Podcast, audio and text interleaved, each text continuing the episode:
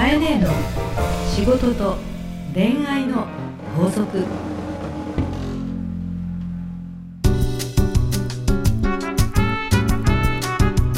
番組ナビゲーターのナグーです。カエネーの仕事と恋愛の法則。第86回始まりました、い。それではカエネ今週もよろしくお願いいたします。最近どうですか？真夏だしね。夏だし燃えてますよ。燃えてますよね、はい。まあそんな中ですよ。はい。ちょっと重大発表重大発表が私から。回るということでまあちょっとあの古くは山口百恵さんがマイクを置いたように、置いたように。そして AKB の、はい。ね前田敦子ちゃんが、はね、涙したように、はい。えー、ちょっとはい。いろいろ考えたんですけど、は重大発表は、いはい。えー、海年の番組を終えようかなと、おおそうですかそういう話ですか？驚くねナブ。いやいやいやちょっとごめんなさい。正直に言うと、まあ、僕はもちろんちょっとしてたんで なんかここでなんかリアルに知らないかに驚くのちょっと今変だなと思って、はい。ちょっと微妙な感じになってしまってはい。なんですけどね。そうなんですよね、あのこの放送丸うん。2年、まあそうですね。うん。一昨年の冬から始まったので、そうですね、はい。えー続けさせていただきまして、はい。8月末をもって、うんうん。えー次回ね4月31日は公開収録になりますから、はい。えー、とそこでもうね、ええ。あの8月分の、えーうん。収録を全部させていただこうと思っておりますから、はい。そういう意味では、はい。あと2回がね、うん。今日と次回うん。があのいわゆるスタジオからの放送ということになりますのでね。えー公式にはうん。8月末はい。が最終の放送になろうかなというふうに思っております。そういうことなんですね。すごくいい経験をさせていただきましたしね、はい。たくさんの方々の相談を本当にたくさんね、ええ。生の声をいただきましたので、はい。なんか寂しい気もするんですけれども、そうですね。やはりまあ本業を集中しようかなと思いまなるほど。まあ、そういううん。タイミングとかいろいろありますからね、そうですね。まあ、いろんなタイミングでこの番組も始まったんで、はい。まあ、いろんなタイミングで、はい。まあ、こういうふうな、まあ、終わりもあれば、はい。あ始まりもあれば終わりもあるということでですね。まあ、ただその7月31日木曜日に、はい。えーまあ、8月分の収録をしていきますので、そうですね。まあ、そこは本当に楽しみにしていただいて、うん、あのぜひあの聞いていただきそして参加できる方は参加していただき。そうですね。ぜひともあの、はい。公開収録の方に来ていただいてですね、まあラストのはい。祭りを祭りを。ご一緒にはい。できれば嬉しいので、そうですえ駆けねつけられる方はぜはい。ひいらっしゃっていただければ嬉しいです。はい。じゃあまたあの参加の仕方などにつきましては、はい、エンディングでお伝えしますのではい。はい。かいねじゃあ今週もよろしくお願いいたします。お。願いします。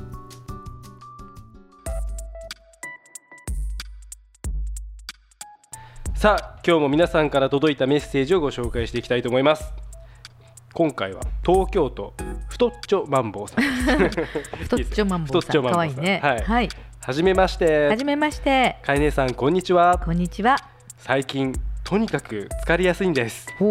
会社が終わったらもうヘトヘト。うん、でも残業やら朝が早かったりでなかなか睡眠も取れず、うん、えーこのままじゃいかんと思っています、はい、えー正直しんどいと思っています。仕事自体は好きなのですがうん。こんな時飼い姉さんならどうしますか？ということでですね、まあ、非常に疲れやすいでなかなか寝れないという状況の中で、まあ、頑張っているわけですけど。うん、こんな時、はい。かえ姉さんならどうしますかと言われたらですね。飼い姉は。寝てって感じ。まずは寝て。た何だね残業やら朝が早かったりでね。なかなか睡眠も取れずって書いてあるんだけどもうん。あのーうん。私仕事以外でねはい。プライベートではい。最も大事にしてる時間ってはい。睡眠なのほう初めて聞きました。はい。はい。えー、ととにかく眠ることがどれだけ重要か。うん。で、えーこれも経験なんですけども、はい。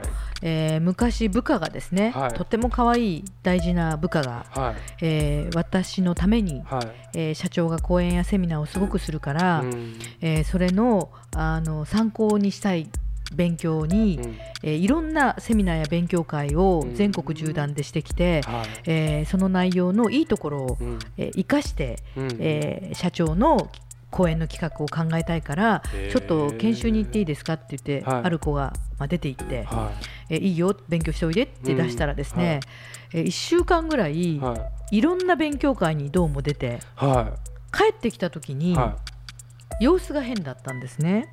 でえっとまあ、今、皆さんストレス社会で、うん。それこそあのうつで悩まれる方とか、心を病む方とか、うん。落ち込まれる方とかいろいろあると思うんですけども、はい。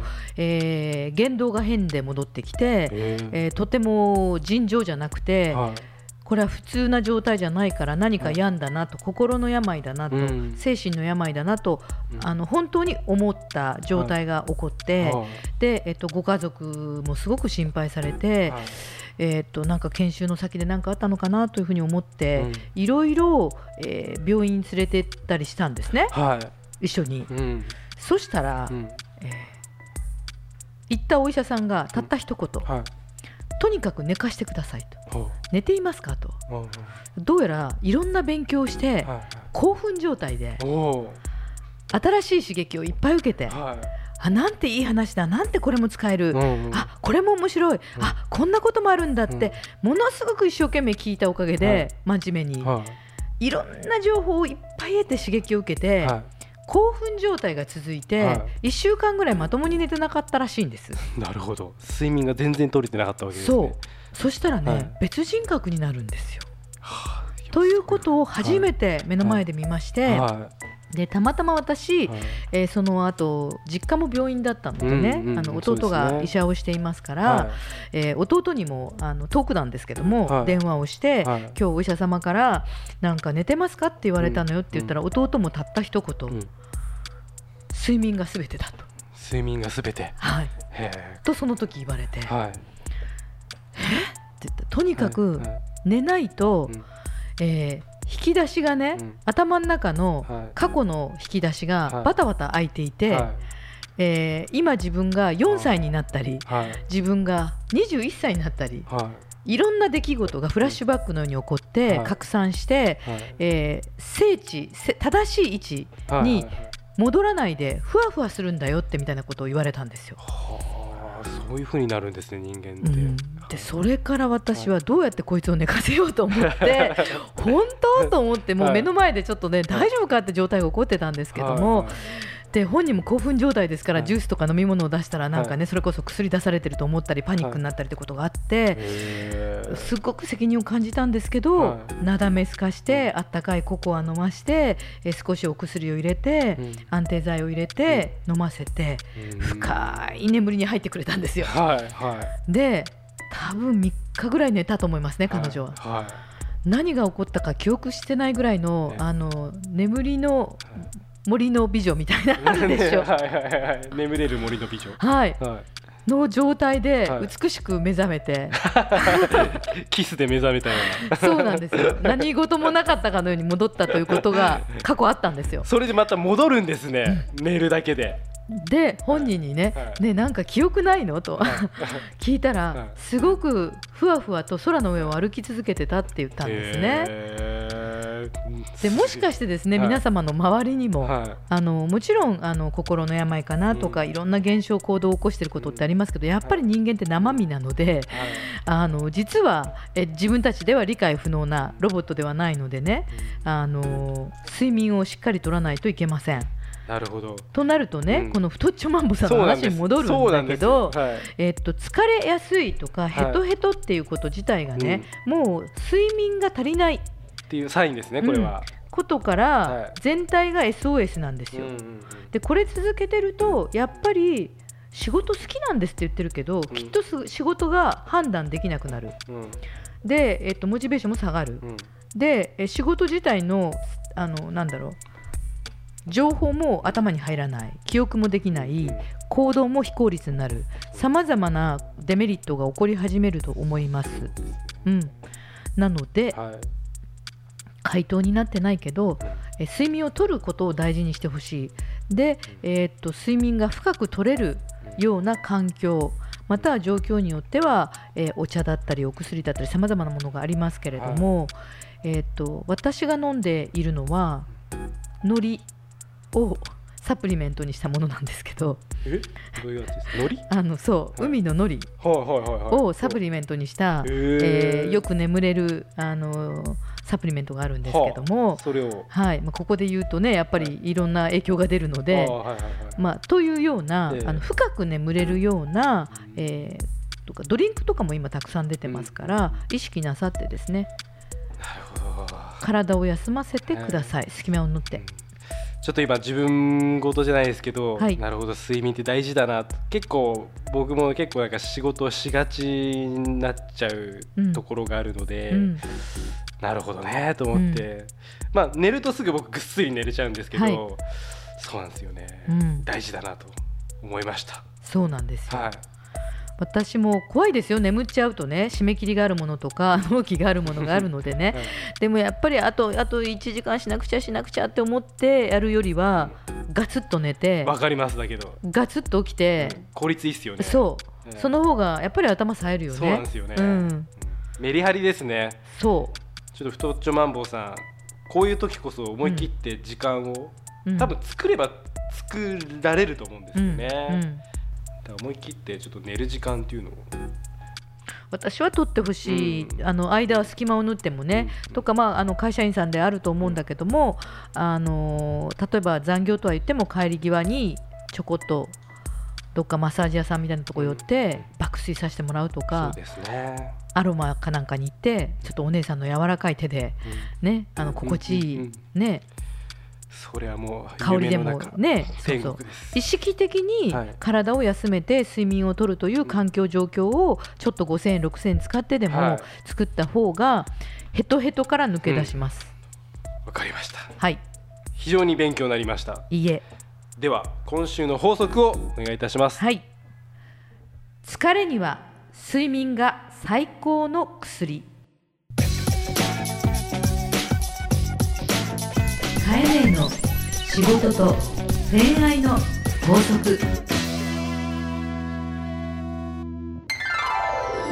大人のファッションコミュニケーション。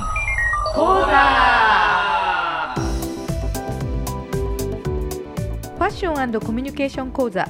今週は一期一会プロモーションの中達也さんにお越しいただいています。今回もよろしくお願いします。よろしくお願いします。はい、えー、では早速ですけれども、はい。中さんに相談を読みたいと思います。はい、岐阜県ようちゃん。うん、中さんこんにちは。こんにちは。いつも勉強になります。今回は中さんに聞きたいことがありメールしました。うん。もう私も39歳になりますが独身です、うん。うん、恋だの愛だのと言っていられない年頃になりました。私の家系は5代にわたる伝統工芸士。えしっかり子孫を残していかなければなりません、うん。ただ思うような出会いのチャンスがなく40を前にして焦り始めています。中さんこんな私にアドバイスをいただきたいです。いい出会いが欲しい どうでしょう中さん？そうですね。これはなかなか。うん、40を前にして、ようちゃん多分男性ですよね。うんで子孫を残さなければいけない。女性かな、うん。どっちだろう女性？愛だ恋だの愛だのだと女性っぽいなとは思ったんですけどね。うん。どっちなんでしょうかね。もう私もそうですね。どっちかちょっとごめんなさい。うん。わからないな、まあこれどっちにしてもはい。出会いが今ないと。はい、これはなかなか出会いっていうのがうん、自分からやっぱ進んでいかないとうもうなかなか出会えない年頃だと思いますんで。そうですよね、はい。今本当に出会いがないと言ってる方、うん。私の周りにもいっぱいいます。よ 私の年齢でもいっぱいいますわね、うん。最近はね。うん。まあ僕はですねいつもこういう相談を受けた時に、うん。あの必ず聞くことがあるんですけどもどれだけ本気で結婚したいと思ってるかまずここをあの聞かないとアドバイスができないんですけどうんそうだとも、思う。やっぱり何でもね、うん。本気ではい。短期間ね集中してでも、そこを本気でってした方がいいよね、そうですね、はいはい。なので恋だの愛だのと言ってられない年頃になって、ね、しまいましたと言われてますが、うん。まあ、多分仕事すごく頑張ってたのか、うん。まあね、その出会いがないっていうことは大体女性だったら仕事に集中して男性もそうですよね。うん。もしくは遊びたいかうん。どっちかだったと思うんですけども、でこれからね伝統工芸士うん。っていうことで子孫を残さないといけないと。うん。でもし女性の場合だったら、うん。もうそろそろうん。アクセル全開で動かないとうん。子供産めない、そうですよね。ね。年齢になってくるんで、うん。まあ、ここ本気でうん。婚活しないと、うん。なかなか難しいなと思いますんで。じゃはい。あ婚活するにはどこに行ったらいいかっていうことなんですけども。聞きたい。これね39歳になって、はい。えーじゃあパーティーに行ってくださいって言ったとしてもうん。大体いるのは20代もしくは30代前半なんですよね。うん。そこで行って、まあ、女性だったとしたらみんな周りから何て言われるかっていうと、うん。これちょっと言い方がね厳しい言い方になるかもしれないですけど「気もいい」って言われるんですよ。要は20代のね、うん。男性がいてうん。女性がいて、うん。なんで39の人がここにいるんだってやったら、キモいと思われてしまうんですよね。なるほど。それが本音だよと。そういうことですよ、ん。だからでもそのこと言ってくれる人っていないじゃないですか、うん。じゃあどこに行ったらいいのってなると、うん。今度合コンってなるんですよ。うん。で誰かに紹介してもらいました、うん。でも大体行くとですね、うん。23人若い子がいるわけですよ、うん。合コンもね。するとなんかうお姉さん役みたいになって、うん。なんか結局面倒見さんになっちゃう。誰かと誰かをくっつけようかみたいな行動しちゃうとかね。そういうことなんですよ。で選ばれなくなってしまうんですよね。じゃあどこに行けばって言ったら、うんもう本当にこう結婚を真剣に考えておられるうん。人たちのマーケットに行くしかなくなります、確かに。年代が高くなっていけばいくほど、はいそうした方がもういいと、もう絶対いいです。ね、出会って恋愛して、ううんん好きだの嫌いだのって言ってる時間よりは、はい。お互いが結婚したいと思ってる人同士の場所に行った方が早いってことね、まあ、そういうことです、本当そうだよね、はい。うん。なので本当にこのままでいると絶対出会いっていうのはもう本当に少ないと思うんですよ、うん。でもし出会ったとしてもその人が本当に結婚したいかっていうと、もしかしたらいやまだしたくないってなったらまた恋愛しないといけないわけですよね。とか相手がね、もはい。う子供はいいよって言ってる人とか、いろんなケース出てきますよねねある程度の年齢になってくるとね。そうなんですよ、ん。なので結婚を本気でやら、ね、やりたいと、本当に結婚したいんだっていう人たちが集まってるところっていうと、うん。結婚相談所とか、あとは本当に仲人をやられてるおせっかいなおばさんとか、うん。そういう人たちと出会うことをまずお勧めしますね、うん。なぜかというとするとその人たちがちゃんと連れてきてくれるんですよ、でその連れてきてくれた人は、うん。みんな結婚したいと思ってる人なんで、早いですよね。はいはいでこれを実はあのー国税調査じゃないですけど、うん。そういうところで今出てるのが35から40の人が結婚できる可能性ってどれぐらいあるか、へー。でも最近ね考えたことあります35から40ってはい。結婚してない人も増えてるものね。はい、まあその間で結婚できない率できない。うん、できないっていうか障害。できる確率ですはもうね低そうだね。10%ないです。えー本当に？えみんなあののけぞってるかもこれ聞きながら。えドキドキバクバクって言ってる人いるかもしれない。へそれで40から今度45になるとえはい。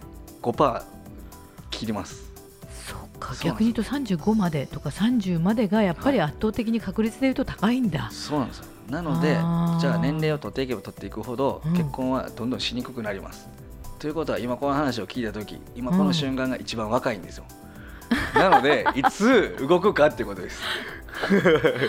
そうか、はい。今今日この瞬間が一番若いよと、若いんですよ。なるほどなるほど。一番今確率が高いんです、うん。できる可能性が、うんうん。なのでそのまあ、僕も、うん。そういう婚活の、ね、アドバイスとかさせていただいてますけども、うん。そのどこでするかっていうこととかも、うん。結構あるんですよその大手さんだとこういうやり方、うん。で中本さんだとこういうやり方っていうのはあるんで、最近ネットでもほら検索すると、うん。40代以上とか50代以上の人の結婚紹介っていうのも結構増えてきたもんね、はい。えでも噂によるとほらえっとなんだっけ。えっと中さんとこも一期一会プロモーションっていうぐらいですから、まあ一期一会ってことは、はい。えっともちろんその男女だけじゃなくてい。ろんな出会いってこともあるんでしょうけどはい。もともと確か中さんご実家がはい、結婚相談所。結婚相談所なんだよ そうねなんですよ。そうかだからそういうのたくさん見てきてて、はい。でお父様もなんか有名な結婚マッチングのプロと 実は聞いていますから、はい。その経験もあるわけですね。で。じゃあ中さんのところにもそういうサービスというと失礼ですけど、はいえー結婚したいと思ってる人はうん。中さんのところ連絡すると、ご紹介い。ただけるなんか企画ってあるんですか？もちろんそこはあります。やった そうなんだ、はい。なかなかね宣伝はしにくいっていうはい感じだったんでしょうけど、あそうなんですそうなんね。ですよ。で先ほどの言ってた確率もうん。一人で各、こう活動してたら、うんそのパーセンテージで、うんちゃんとそういうお世話誰かのお世話になることによって、うん確率が一気に何倍にもなるんですよ。そうよね。はい遠回りしなくていいもんねいろんなことがね防御がね、うん。でもだどこかなんか女性も男性も自然に出会いたいとか、うん。ね王子様がやってくるのを待ってるとか 言ってるけど、うん障壁が増えるよね、はい。いろんな意味でねかなり結婚に対しては、はい。そうかそうえ一期一会プロモーションで検索すると、はい。えーそういうなんかサービスが書いてあるんですかね？あえっすいません。これはですねラブコネクトというはいその一期一会プロモーションの中に事業部を作ってまして、はい。ラブコネクト。コネクトすごい名前。ね、で調べていただくと、はい。あのホームページはありますのであそうですか。はい、なんか宣伝みたいになってあれですけど。いやぜひぜひ、はい。だってみんなのお役に立つ情報を伝えたいので、しかも、あのこう買いねやっぱりおすすめです中さんって本当にいろんなあの悩みを解決してくださる人物なので、中さんがされてるはい。ラブコネクトはい。っていうところに行くと、きっとはい。いろんなアドバイスしてくださるんじゃないかと一押しで私は、ありがとうございます、はい。あの絶対出会いがあるようにもう100%ほう。あの交際成功率はあるんです、ヒュはい。お見合い成ー功率はもう完全にもう150%ぐらいあのちゃんと出会いを提供しますんで。聞きましたか皆さん、この内容友達にも転送しましょう。それだけ自信持って。すごい、それ以降はもうどうしてもフィーリングとか、うん。その交際の進め方っていうのはあるんででもそこもしっかりと、うん。あのお伝えさせていただいてますんでまずうん。出会いっていうのは必ずいい出会いはありますんで、そうか。だってはい。中さんはあの失礼ながらこう占いみたいなものから、はい。心理学から、はい。宗教から、はい。ね、でご実家が結婚相談所、はい。ね、そしてボクサーではい。マジシャンでってはい。いろんな要素から人を見てマッチングなさってますから、はい。皆さんぜひラブコネクト。はい、いいね。100%保証すると。保証します。出会いは100%絶対保証します。すごい。中さんに会いに行ってください、今日はどうもありがとうございます。ありがとうございます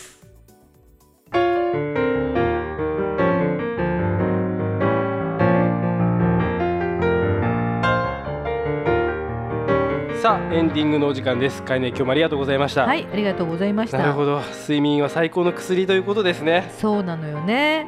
私も仕事が山のようにあるからこそ、はい。意識的になるほど、遊ばないでうん、優先順位は睡眠、ってことなんですね。そうなんです。まあそれはちょっと初めて知ったんで、うん。非常に面白かったですね、はい。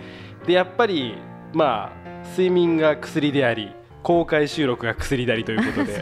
はい、あの7ぜひとも月31日木曜日。ラストなラスト公開収録はいがありますので、もうぜひふるって、えーご参加していただきたいなと思っております。はい。お待ちしております。で参加ご希望の方はですねハーストーリーのオフィシャルホームページにある番組専用のバナーから、はい。えーお名前連絡先を明記の上お送りください、はい。えー URL は herstory.co.jp はい。herstory.co.jp です。はいお待ちしています。ではかえね次回もどうぞよろしくお願いいよろしくおたします願いいたします。